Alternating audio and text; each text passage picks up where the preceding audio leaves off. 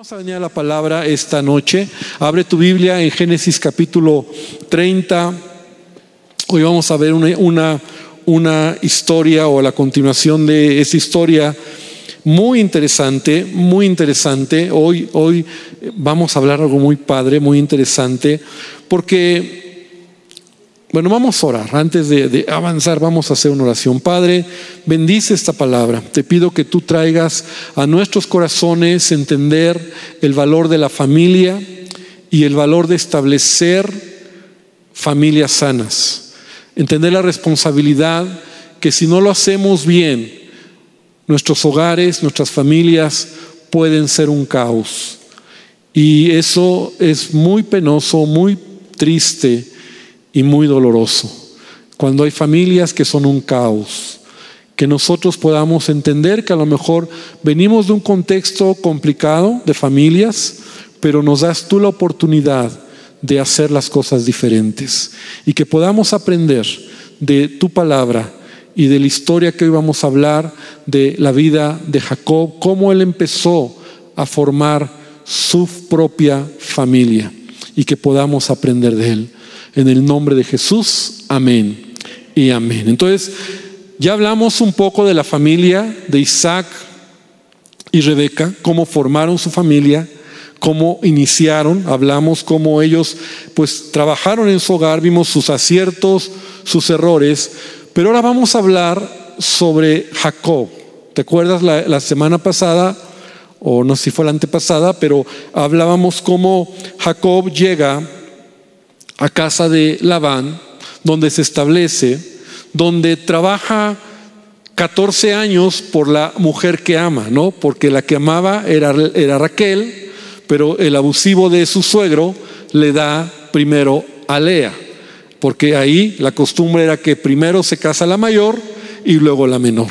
Entonces le da a Lea y Jacob amaba tanto a Raquel que dice, pues otra semana, otros siete años, vas a trabajar por Raquel. Finalmente, Jacob se queda con las dos, ¿no? Con Lea y Raquel. Y ahí empieza a, a formar su familia. Capítulo 30 vamos a ver, y veíamos cómo Lea, ¿verdad? Tiene a sus primeros cuatro hijos, ¿no? Eh, que Dios le dio, porque Raquel era estéril, ¿no? Entonces, Lea tiene sus primeros cuatro hijos, Rubén, Simeón, Leví y Judá, ¿no? Que son sus primeros cuatro hijos. Y vimos cómo incluso Lea, pues va cambiando un poco, pero capítulo 30, vamos a leer desde el versículo 1, y por favor, te pido que al leerlo puedas identificar conmigo todos los puntos o todos los momentos de pelea, de discusión, de bronca en esta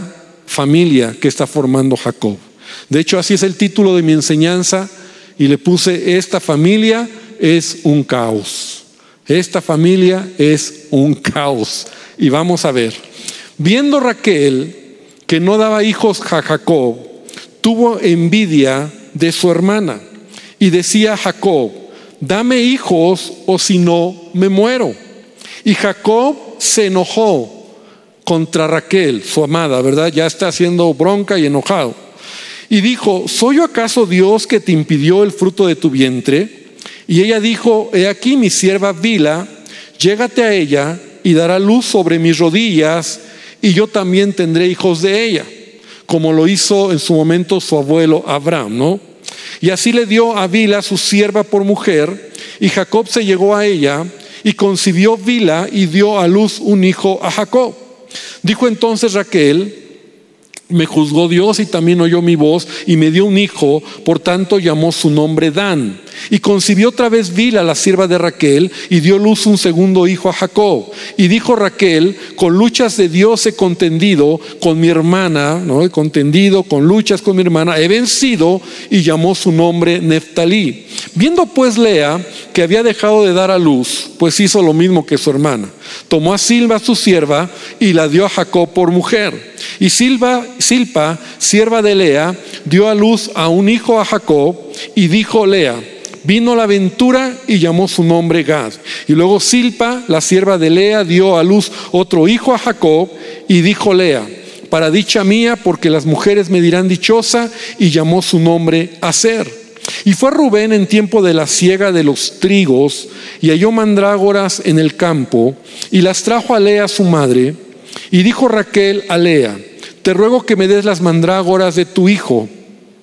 Y ella respondió, es poco que hayas tomado mi marido, sino que también te has de llevar las mandrágoras de mi hija, de mi hijo. Y dijo Raquel, pues dormirá contigo esta noche por las mandrágoras de tu hijo, ¿no? O sea, ahí están alquilando a Jacob, se lo están peleando, ¿no? Por unas mandrágoras. Y cuando pues Jacob volvía del campo a la tarde, salióle a él y le dijo, llégate a mí, porque a la verdad te he alquilado, fíjate, te he alquilado ya, ya no es el amor, ya no es, o sea, ya, te ha alquilado por las mandrágoras de mi hijo y durmió con ella aquella noche. Y oyó Dios a Lea y concibió y dio a luz el quinto hijo a Jacob y dijo Lea, Dios me ha dado mi recompensa por cuanto di a mi sierva a mi, di mi sierva a mi marido y por eso llamó su nombre Isaacar. Después concibió Lea otra vez y dio a luz el sexto hijo a Jacob. Y dijo Lea, Dios me ha dado una buena dote, ahora morará conmigo mi marido, porque le he dado a luz seis hijos. O sea, era la motivación de él ahora, ¿no? Por tener tantos hijos, iba a recibir la mejor, la mejor dote. Y llamó su nombre Zabulón. Y después dio luz una hija y llamó su nombre Dina. Y se acordó Dios de Raquel, se acordó Dios de Raquel y la oyó y le concedió hijos. Y concibió y dio a luz un hijo y dijo, Dios ha quitado mi afrenta y llamó su nombre José, diciendo, añádeme, añádame Jehová otro hijo. Entonces el título de esta enseñanza es, esta familia es un caos. Porque yo estuve leyendo y releyendo esta escritura, estos versículos, y no sé si me pueden poner una pantalla que, que hice para que puedas entender un poquito, puedas ver un poco todo lo que en estos 24 versículos podemos encontrar. En estos 24 versículos hay frases o hay actitudes que revelan todo lo que está aquí. Deseo de morir, discusiones, palabras hirientes, falta de amor, competencia, envidia, sexo por acuerdo, peleas, ¿no? Y ahí puse una foto de las hermanas enojadas, ¿no? Y por ahí el responsable de esto, Jacob. Ahora, no lo quiten. Quiero que veas nuevamente esta pantalla. Peleas, contiendas, discusiones, palabras hirientes. Y antes de juzgar un poco lo que Jacob está haciendo, que está echando a perder lo que, lo que está levantando su familia, yo quiero que nosotros podamos identificar si a lo mejor nuestras familias también están en una situación similar. Porque esto se va complicando, se va complicando. Esta, esta, familia que Jacob empieza a formar, porque, porque yo creo que Jacob, como, como todos nosotros, y hablo a adultos, ¿verdad? O a jóvenes que a lo mejor se van a casar, cuando nos casamos, cuando iniciamos una familia, queremos lo mejor. No queremos regarla, no queremos complicarla, no queremos eh, echar a perder las cosas. Sin embargo, Jacob se convierte en un hombre con cuatro esposas, ¿no? Dos legítimas, dos concubinas, peleando por el amor de un hombre contendiendo entre ellas. Un hombre que ya vemos expresiones groseras a la mujer que amaba, por la que trabajó 14 años, ¿no? O sea, ya le está diciendo uh, frases, ¿soy acaso Dios que te impidió el fruto del vientre? ¿No? O sea, ya es grosero, ya está cansado a lo mejor de la cantaleta de la mujer todos los días, todo el tiempo, ¿no? Que quería hijos. Se va llenando de hijos en el camino, pero las hermanas se odian. Y aún se odian tanto que, que pagan o se negocian pasar noches con Jacob, ¿no? Casi como si fuera él, no el esposo, sino solamente un instrumento para tenerlo, ¿no? Hasta le puse ahí, aunque luego le quité la palabra, casi, casi como prostitución, ¿no? Prostituyéndose Jacob. Entonces, eh, Lea está pensando, ¿no? En, que entre más hijos tenga, pues tendré mejor dote, ¿no? Claro, porque en, ese tiempo así era la costumbre. Y entonces tendré más dote. Y Raquel está amargada, porque es estéril. Raquel no puede tener hijos y ya lleva la carrera de Lea, seis hijos propios, ¿no? Dos hijos de su sierva y por otro lado los, los hijos de la sierva de Raquel, que son solo dos, ¿no? Pero ya en la carrera lleva más eh, hijos Lea que la pobre de Raquel. Ahora, todo esto se va complicando y, quiero detenerme aquí. Porque a veces cuando tú trabajas como, pues como consejero en familias, cuando llegas a hablar eh, o escuchar problemas familiares, y a veces a mí me pasa mucho, ¿verdad? A veces mientras yo voy escuchando un problema, una dificultad, siempre dentro de mí digo y pienso que no la haya regado más, que no la haya regado más, ¿no? Porque a veces te van contando la historia y se va enredando tan complicado que a veces tú mismo dices, Señor, ¿cómo una persona en tan poco tiempo la enredó tanto? la complicó tanto, hizo tantas cosas que ahora tiene un enredo de vida, de familia, de, problemas, que por dónde empiezas para ayudarle. Pero antes de juzgar a Jacob, porque obviamente si estamos viendo lo que está sucediendo, vamos a regresar la película, ¿te parece? Un poco. Y vamos a escudriñar un poco lo que hemos leído. Porque incluso cuando leemos esta escritura, a veces muchos cristianos se confunden, ¿no? Y dicen, bueno, entonces, entonces Dios da chance que tengamos eh, seis, cuatro esposas, ¿no? Muchos hijos, o sea, la poligamia se puede entonces, o sea, pues Jacob lo hizo, Jacob es uno de los patriarcas, ¿no? Entonces si él pudo, pues yo también puedo, ¿no? Pero, pero vamos a regresar la película para entender un poco lo que está pasando. Porque cuando Jacob sale de su casa, ¿te acuerdas? Cuando Jacob sale huyendo porque su hermano Esaú lo va a matar, Jacob no tiene, no tiene una relación con Dios. Jacob no tiene una relación con Dios. Realmente Jacob no conoce a Dios. Es el Dios de Abraham, es el Dios de Isaac, pero Jacob, o, al menos lo que yo veo en la Biblia, todavía no tiene un encuentro con Dios. Es Dios quien se le muestra en un sueño cuando él va huyendo, y lo veíamos ya, en donde él ve en un sueño, ¿no? Está dormido y en un sueño ve una escalera donde ángeles descienden y suben y una voz, la voz de Dios, donde es Dios quien le está hablando y la promesa que Dios hace, lo que haría con Jacob. En realidad, esa escalera, ¿no? Eh, eh, lo, podemos decir hoy, ¿verdad? Esa escalera representa también, es una figura de Cristo, de Jesús, ¿no? Es una, es una sombra de Jesucristo, porque Él es el mediador entre Dios y los hombres. De hecho, Jesucristo, hablábamos una escritura en su momento cuando leímos el pasaje, donde Jesús mismo dice, ¿verdad? A partir de hoy, ¿no?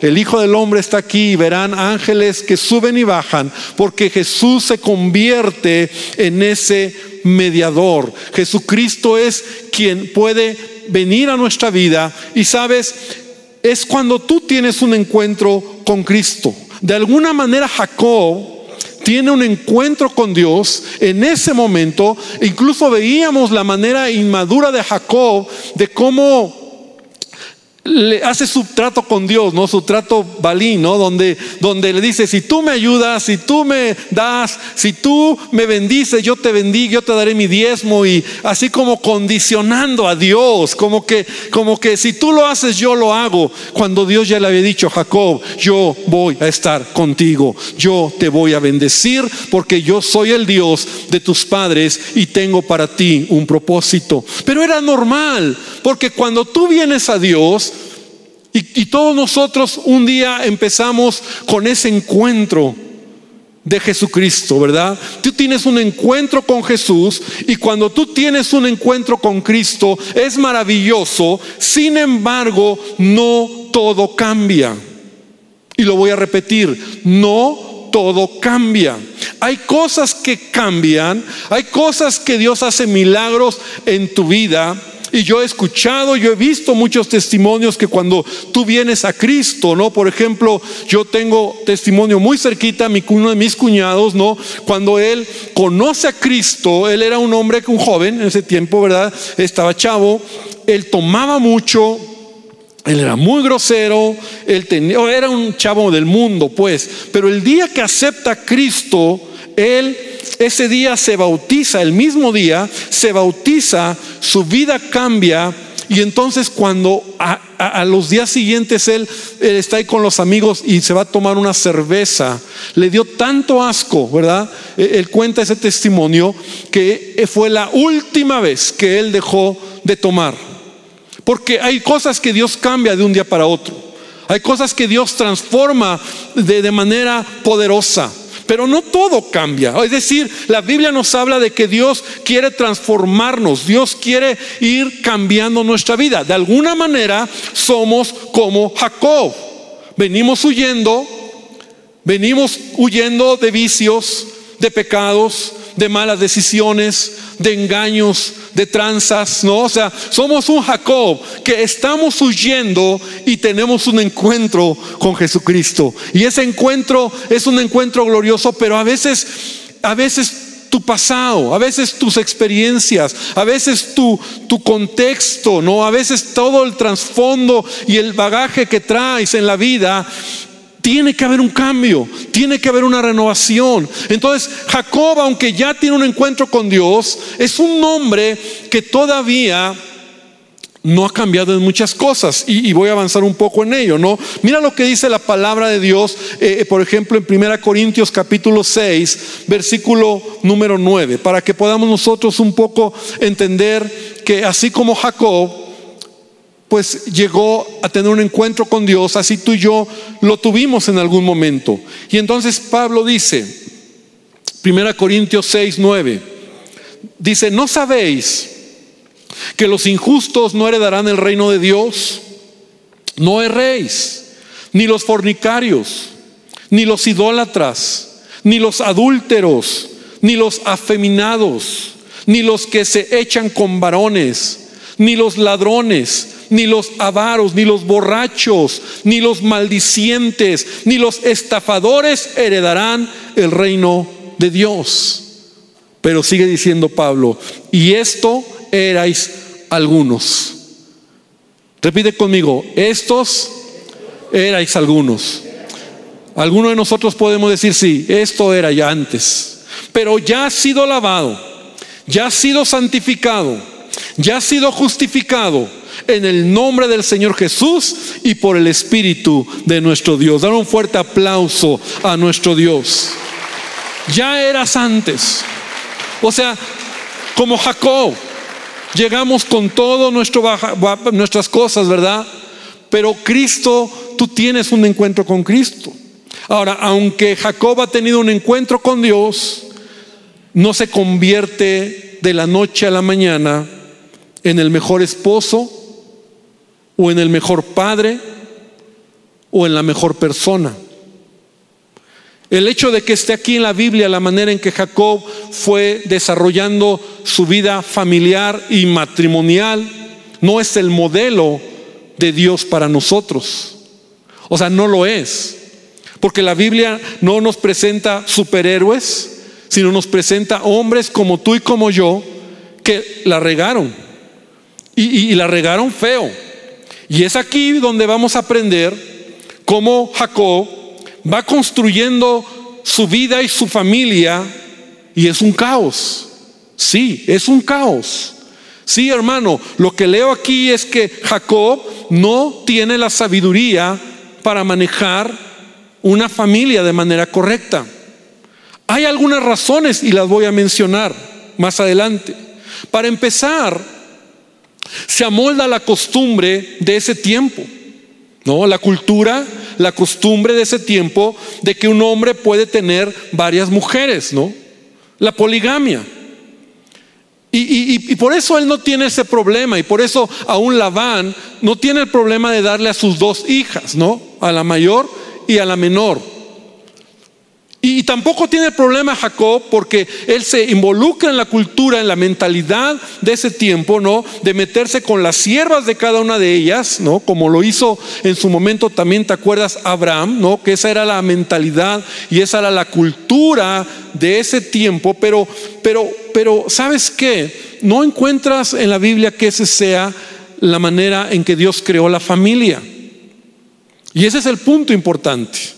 En la Biblia tú no encuentras que sea el modelo porque el modelo está claro desde que Dios creó al hombre, ¿verdad? Dios creó un hombre y una mujer. ¿No? Entonces Dios creó a la familia y, y, aún Jesús mismo establece cuando está aquí en la tierra, ¿no? Lo que es el orden correcto, la manera correcta de cómo se establece una familia. No ves a un Jacob, ¿verdad? Ves a un Jacob también que no tiene carácter, ¿verdad? Para poner orden en todos los pleitos internos que hay en casa. Y la realidad es que con dos mujeres, dos esposas y dos concubinas, imagínate esa familia, ¿no? Como diría Pompín Iglesias, qué bonita familia, ¿no? O sea, imagínate. O sea, imagínate las broncas, los celos, las luchas, las humillaciones. ¿Por quién te vas? ¿Quién es la que tiene la razón?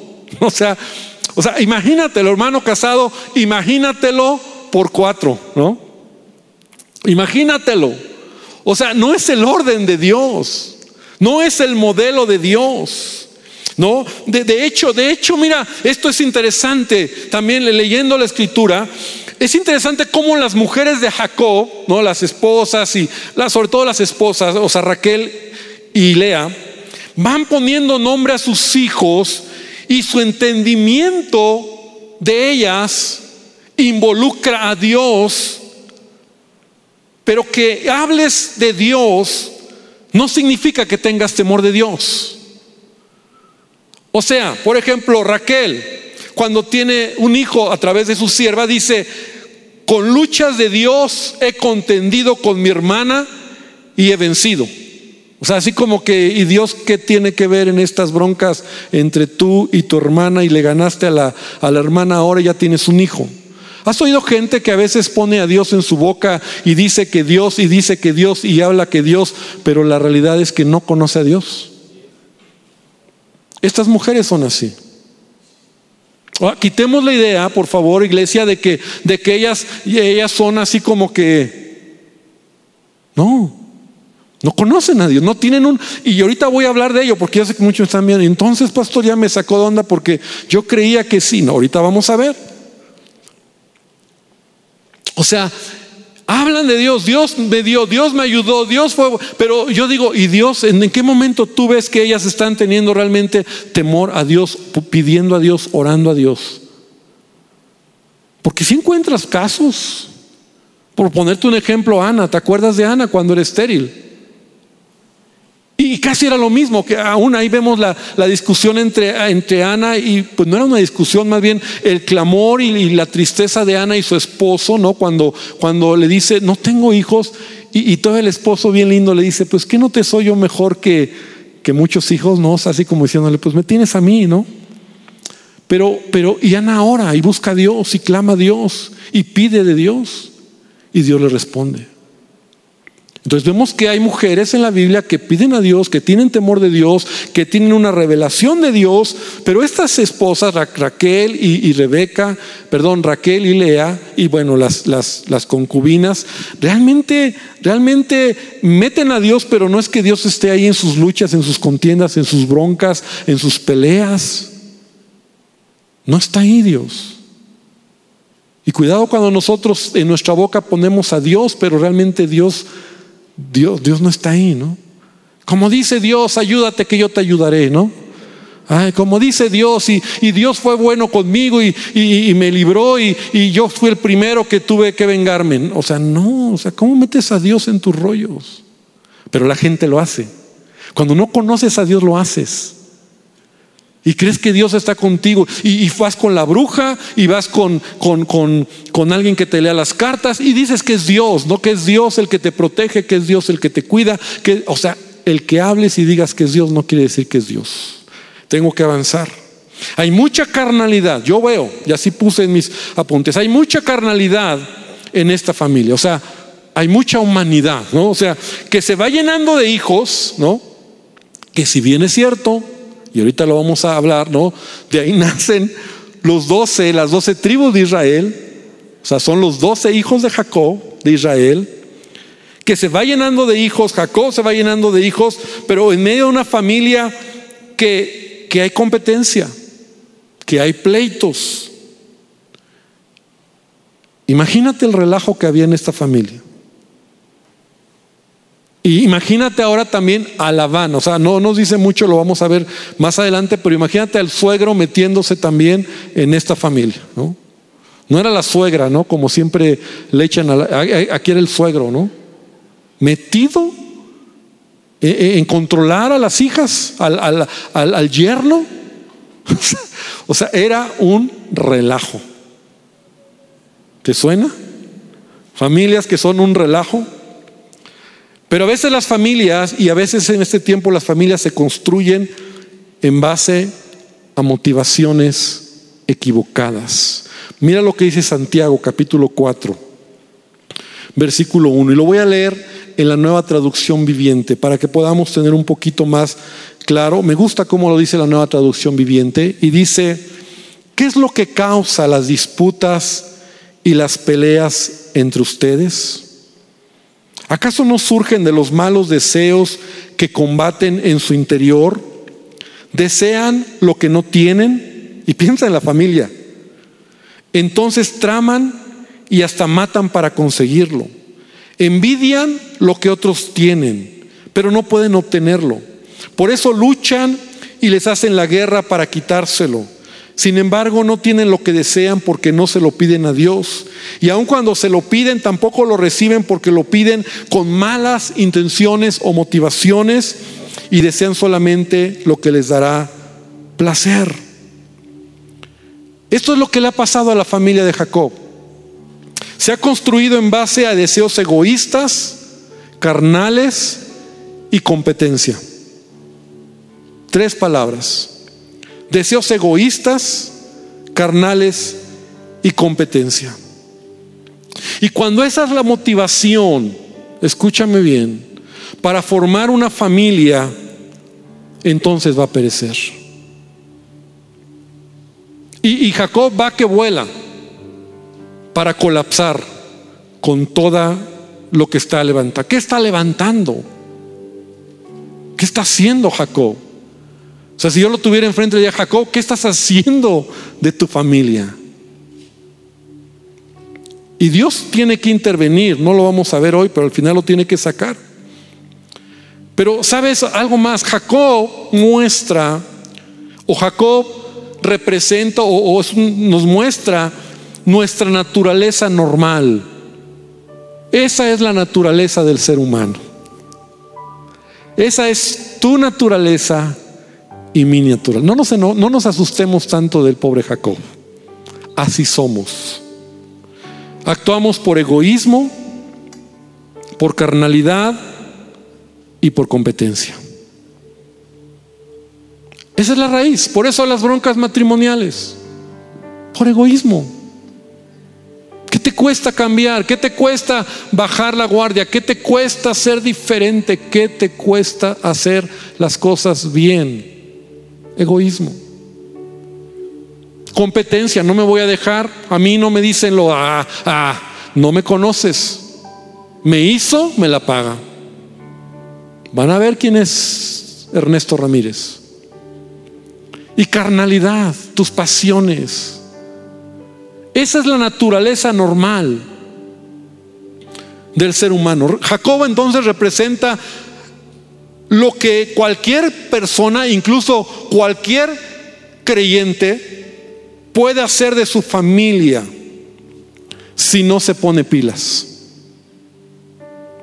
Porque, porque a lo mejor no es la palabra correcta, iba a decir estamos programados, pero no es la palabra correcta, porque, porque es nuestra naturaleza. O sea, tú y yo en nuestra naturaleza humana, así pecadora y caída, estamos estamos inclinados, es decir, programados, estamos inclinados a, a regarla, a hacer un caos de nuestra vida, a hacer un caos de lo que Dios nos ha dado. Ahora, si algo te ayuda a entender esto de Jacob, porque como te decía mucho, entonces Señor, porque entonces Dios como tomó Jacob y todo esto y, tuvo varias mujeres, poligamia y entonces, pastor, entonces Dios cómo es. Lo primero que quiero que entendamos es el contexto histórico de cómo Jacob vivió. Es muy importante entender esto. A veces cuando hablamos de hombres de la Biblia creemos que Jacob era un, y a veces decimos era un cristiano. No, Jacob no era un cristiano. La revelación que Jacob tenía de Dios en ese tiempo era muy poca. De hecho, Dios se está revelando. El Dios de Israel, el Dios, el Dios que tú y yo conocemos, el creador de todas las cosas, se está revelando a la humanidad. Porque Él ama, el mismo que creó a la humanidad, se está revelando a la humanidad. Entonces la revelación de Jacob acerca de Dios es muy poca. Jacob no tiene al Espíritu Santo como la promesa que tú y yo tenemos hoy del nuevo pacto. Porque no la tiene. El Espíritu Santo, la presencia del Espíritu Santo no está en Jacob. Porque antes de Cristo, no, no, esa, esa presencia manifiesta del Espíritu Santo solo estaba en ciertos momentos, en ciertas personas, y es la promesa que Jesús hace cuando Él dice, es necesario que yo me vaya, ¿para qué? Para que el Espíritu Santo venga y Él les enseñará, Él les guiará, Él les mostrará todas las cosas. Hay un, hay un mundo de diferencia y de siglos, ¿no? Porque estamos hablando que son, eh, son no sé, como dos mil años antes de Cristo, de, de la historia que estamos viendo. Jacob no tiene una Biblia. De hecho, no hay escritos de la Biblia. ¿Lo habías pensado? Era tradición. Lo que se sabía por repetición oral. O sea, tú y yo tenemos este libro, es una gran bendición, porque aquí tenemos el carácter, la voluntad de Dios. Este libro, ¿no? Y, en alguna vez hemos enseñado, tenerlo ha costado miles de años. Jacob no tiene una Biblia. Jacob no tiene un lugar donde le están enseñando a ser mejor esposo o mejor padre. Como tú y yo podríamos hablar de la iglesia porque este lugar es un lugar de refugio donde venimos a aprender la palabra, porque queremos conocer la palabra, porque queremos encontrar gente que nos inspire, que nos motive, que nos, nos lleve a saber que sí se puede. Y todo esto está en el contexto histórico de lo que estamos leyendo en Génesis 30. Por eso Jacob se encuentra así. Y Dios está dando una revelación progresiva. Todavía ni los diez mandamientos. Todavía no está el pueblo de Israel. Entonces hay una, Dios está ahí, pero hay una revelación que está siendo progresiva. Por eso la escritura incluso nos enseña, al que más se le da, ¿qué?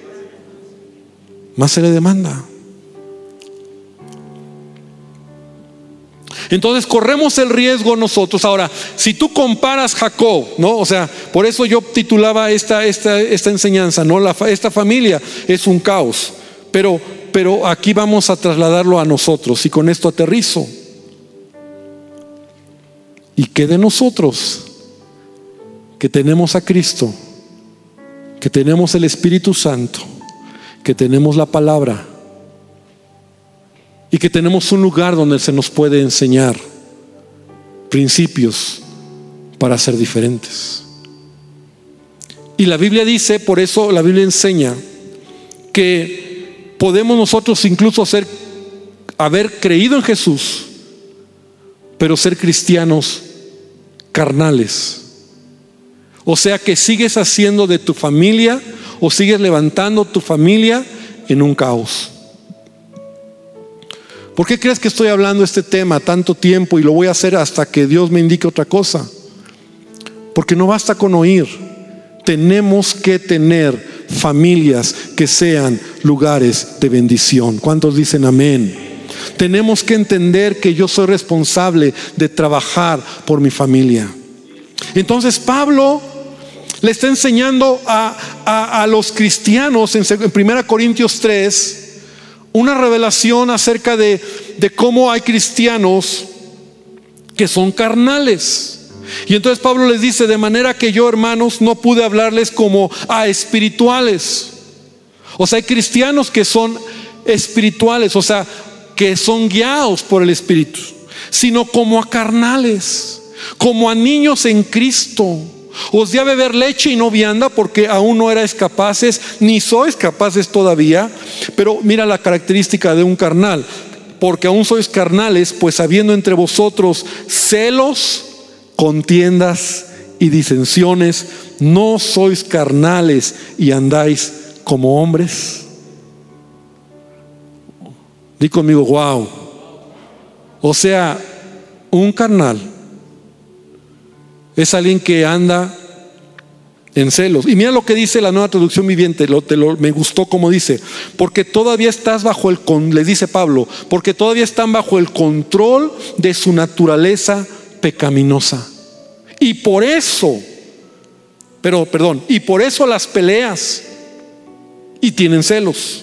Y eso demuestra que los controla su naturaleza pecaminosa y viven como gente del mundo.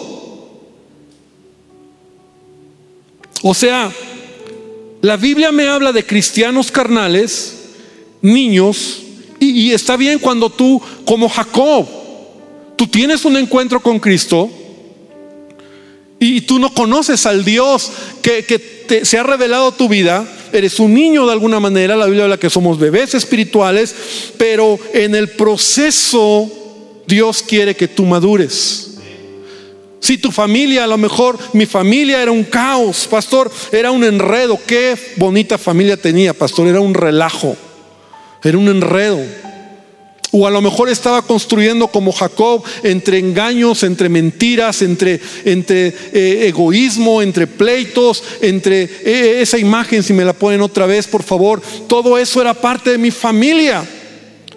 Pero llega un momento donde yo necesito ser transformado y de entender que el Espíritu Santo quiere cambiar porque Él ha provisto algo mejor para nosotros. ¿Cuántos dicen amén? Entonces ahora, si comparamos a Jacob, que es un relajo, es un relajo lo que trae, es un relajo de familia, cuatro mujeres, doce hijos, peleándose todos, bronqueándose todos, él no tiene el control, es un hombre que no controla nada, eh, el suegro se mete, o sea, es un relajo de familia. Y honestamente yo no quiero tomar un modelo así para mi vida. Por eso el cristiano dice, ah, no, pues si Jacob puede, yo también, yo le digo, pues que te vaya bien, manito, porque yo no quiero vivir así.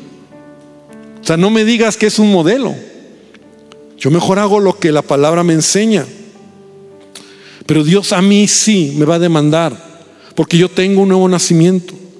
Yo tengo una nueva naturaleza.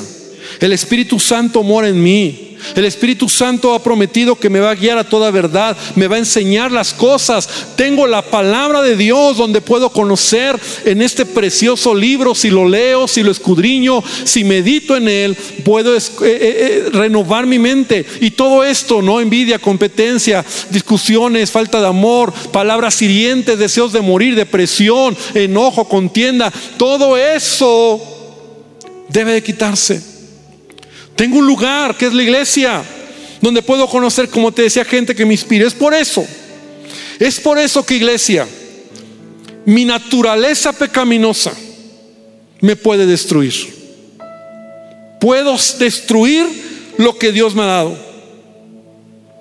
Puedo hacer un caos de mi vida. Es más, si quiero, si, si tú quieres, si yo lo quiero, lo podemos hacer rápido. O sea, tú puedes hacer un caos de tu vida. Si ahorita sales de aquí y quieres hacer un caos, lo haces rápido. Destruyes tu familia rápido. Lo puedes hacer. Porque es nuestra naturaleza, hermano. Pero ya no somos de nosotros. Cristo está en nosotros. Y como Cristo está en nosotros, entonces podemos vivir una vida diferente. La vida y la familia de Jacob, lo que podemos aprender hoy es que la familia de Jacob iba a la autodestrucción. O sea, ¿qué esperas de eso? Pero nuevamente vamos a ver la gracia de Dios, porque así es la gracia de Dios interviniendo y tomando otra vez dirección y otra vez Dios hablándole a Jacob. Y la siguiente instrucción después de casi 21, más de 21 años que Jacob está ahí, que ya armó un relajo de familia, la instrucción de Dios es sal del lugar, sal de la casa de tu suegro Labán. Por eso entiendes y vamos a seguir entendiendo tantos problemas, las esposas insatisfechas, que al final nunca les llenó nada. Porque su, su, su, deseo en ese tiempo cultural era, los hijos eran los que le llenaban, pero ni los hijos llenaron a Raquel. Porque qué triste que Raquel acabó muriendo en el último hijo que tuvo, que solo tuvo dos, en Benjamín. Y cuando nace Benjamín, suspira y se muere. Y tanto relajo, tanta pelea, tanta lucha por hijos. Quiero invitarte esta noche para que nosotros podamos hoy reflexionar y decirle a Dios, Señor, gracias porque te tengo a ti. Porque no hay familia complicada que Jesús no pueda venir a rescatar, a cambiar, a salvar, a restaurar. Porque cualquier enredo, cualquier caos, y a veces cuando yo oigo familias que yo digo, esto es un caos, yo no sé, yo me pongo a orar y yo digo, Señor, dime cómo. Y, y yo sé que siempre habrá algo de parte de Dios, porque Dios restaura familias, Dios restaura vidas y le tenemos a Él. Tiene necesidad, dice la palabra, alguno le hace falta sabiduría, pídala a Dios. Yo todos los días digo, Señor, dame sabiduría, dame sabiduría, dame sabiduría para los negocios, dame sabiduría para mi trabajo, dame sabiduría para tratar a mi mujer, a mis hijos, mi casa. Señor, dame sabiduría para dirigir mi propia vida. Porque, porque yo soy un caos también. Mi naturaleza humana puede ser un caos. No confío en ella. Solo es por tu gracia, Dios, que estamos aquí. Solo es por tu gracia que podemos hoy a ti levantar nuestra oración. Y yo te pido que nos hagas entender esta verdad Gracias porque tu palabra, como, como dice Pablo en una de sus cartas, todo esto fue escrito para nuestro ejemplo, fue escrito para nuestra enseñanza. Señor, para que podamos conocer y saber lo que no se debe de hacer. Y Dios, que al final podamos entender y recordar lo que tú ya has hecho en nuestras vidas. Y amado hermano, yo te invito a que le digas a Dios, Señor, bendice mi familia. Y a lo mejor tendrías que decirle más que bendice a mi familia, decirle, bendíceme a mí. Que yo haga mi parte, que yo haga lo que me toca, que yo me esfuerce y que yo busque tu palabra y por el poder de tu Espíritu Santo pueda ser un esposo, un padre, una esposa, un hijo diferente. Te lo pido en el nombre de Jesús. Amén y amén. Gloria a Dios. Que el Señor les bendiga y que Dios bendiga esta palabra.